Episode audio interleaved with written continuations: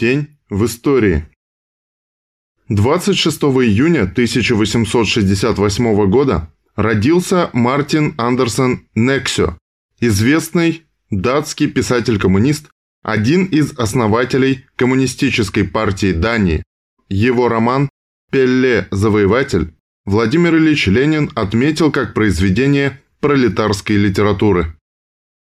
26 июня 1877 года в Заликасе, Курлянской губернии, родился командир и комиссар Красной Армии времен Гражданской войны Ян Фабрициус.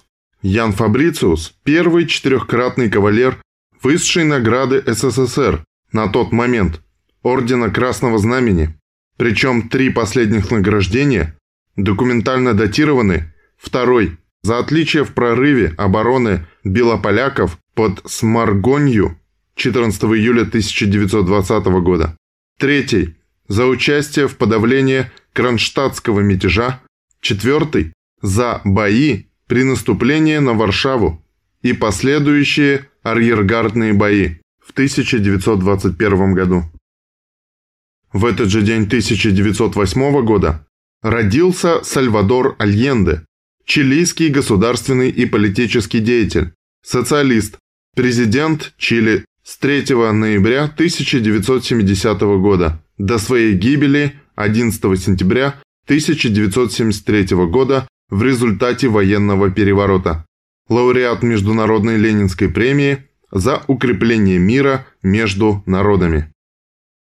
26 июня 1917 года в газете «Солдатская правда» опубликована статья Сталина «Вчера и сегодня. Кризис революции». Цитата. «Развитие нашей революции вступило в полосу кризиса.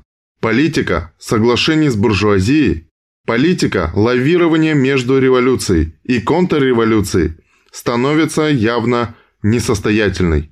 Одно из двух.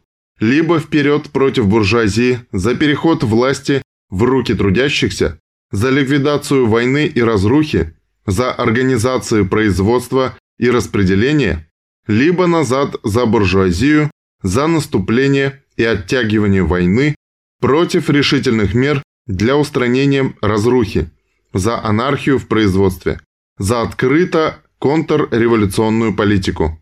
Временное правительство определенно становится на путь неприкрытой контрреволюции. Долг революционеров – теснее сплотиться и двигать вперед революцию. Конец цитаты. В этот же день 1925 года родился Павел Иванович Беляев, советский космонавт, герой Советского Союза, командир космического корабля «Спутника» «Восход-2», с борта которого 18 марта 1965 года космонавт Леонов совершил первый в мире выход в открытое космическое пространство. В этот же день 1930 года начал работу 16-й съезд ВКПБ, вошедший в историю как съезд развернутого наступления социализма по всему фронту. Он дал установку на форсирование темпов создания материально-технической базы социализма, на ликвидацию всех капиталистических элементов в стране.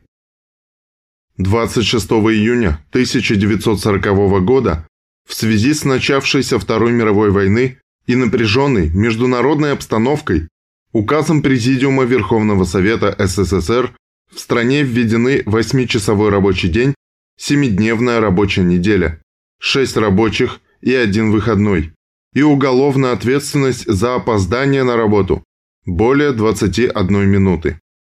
Речь идет об указе Президиума Верховного Совета СССР о переходе на 8-часовой рабочий день на 7-дневную рабочую неделю и о запрещении самовольного ухода рабочих и служащих с предприятий и учреждений.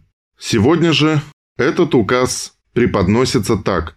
В 1940 году в СССР были отменены выходные дни на предприятиях.